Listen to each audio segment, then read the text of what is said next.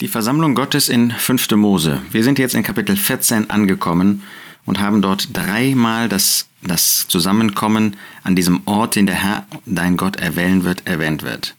Wir haben bisher gesehen, erstens, es ist ein Ort. Wir haben zweitens gesehen, er ist mit Gehorsam verbunden. Wir haben drittens gesehen, es ist ein Ort der Anbetung. Wir haben viertens gesehen, es ist ein Ort, wo man gibt. Wir haben fünftens gesehen, dass die Grundlage der Gemeinschaft, selbst wenn sie nicht an diesem Ort geübt wird, immer die Person des Herrn Jesus ist und letztlich auch der Ort, wo wir zusammenkommen.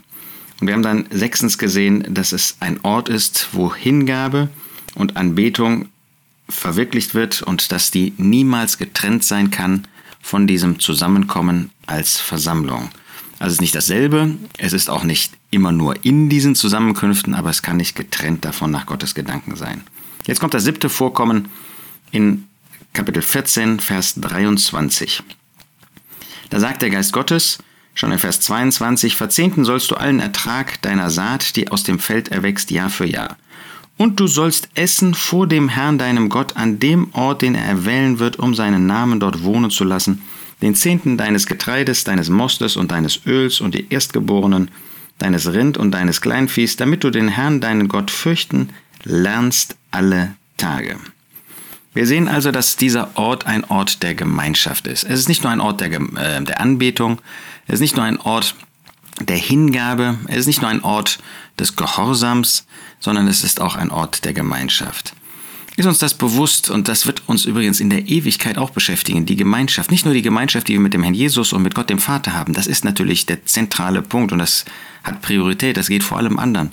Aber es ist auch ein Ort, wo wir miteinander Gemeinschaft haben wo wir uns miteinander an der Person des Herrn Jesus erfreuen, wo wir uns miteinander an dem erfreuen, was der Herr uns gegeben hat. Denn hier ist ja das Zehnte des Getreides, des Mostes, des Öls. Das zeigt uns, wir nähren uns auch in diesem, an diesem Ort von der Person des Herrn Jesus. Wir genießen das. Wir denken an das Zusammenkommen zur Auferbauung nach 1. Korinther 14.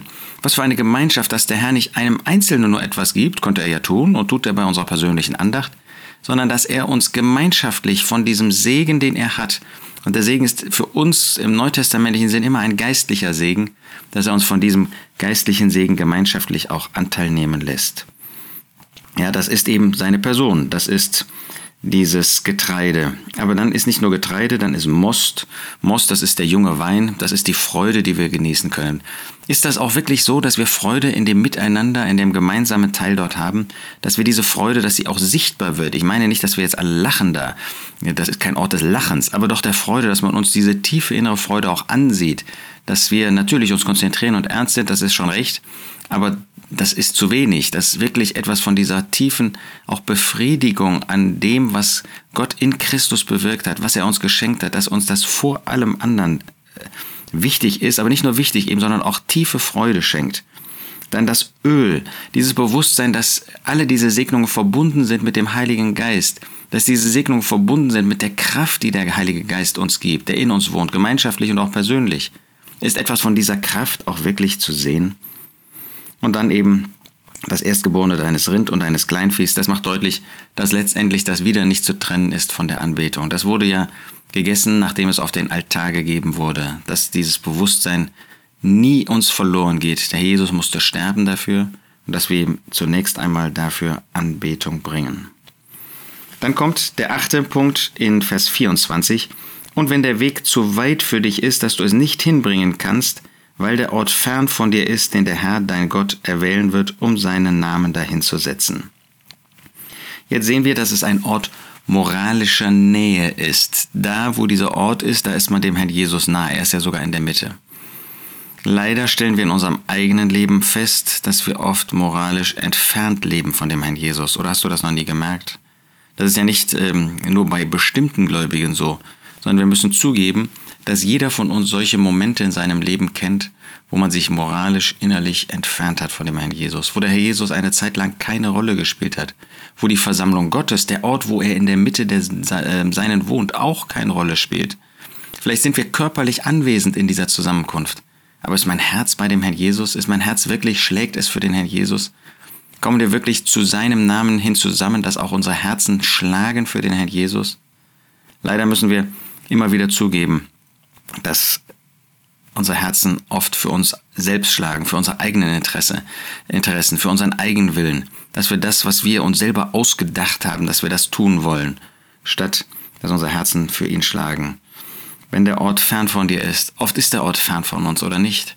Oft ist das, was den Herrn betrifft, ist weit entfernt. Vielleicht stehen wir morgens noch auf und beten, aber vielleicht ist selbst das zu einer Art Formalie geworden. Vielleicht lesen wir noch den Kalenderzettel morgens, aber selbst das ist für uns einfach nur so eine Tradition. Vielleicht lesen wir nach dem äh, Essen zusammen auch noch Gottes Wort, aber wissen am Ende schon nicht mehr, was wir am Anfang gelesen haben und reden noch gar nicht darüber.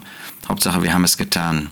Vielleicht gehen wir in die Zusammenkünfte und gehen auch wieder raus aber sind mit unseren Herzen nicht dabei, sind auch nicht erfrischt worden. Unsere Herzen brennen auch nicht für den Herrn Jesus, sondern das geht irgendwie mehr oder weniger alles an uns vorbei. Schade, ein Ort der Ferne. Das kann sich ändern, indem wir dann, wie es dann hier auch sofort weiter heißt, doch zu diesem Ort hingehen.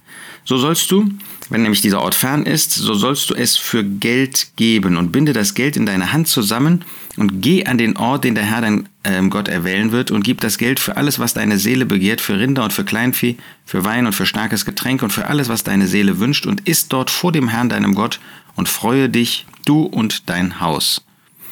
Das zeigt, dass es ein Ort der Gnade ist. Ein Ort, der natürlich mit Vorschriften, wir haben das gesehen, ähm, auch mit Gehorsam verbunden ist, aber doch ist es ein Ort der Gnade weil Gott nicht irgendwie den, dem Volk Israel auferlegt hat, naja, wenn ihr fern seid, dann müsst ihr auch eure Tiere mitbringen und mit den Tieren dann dahin marschieren.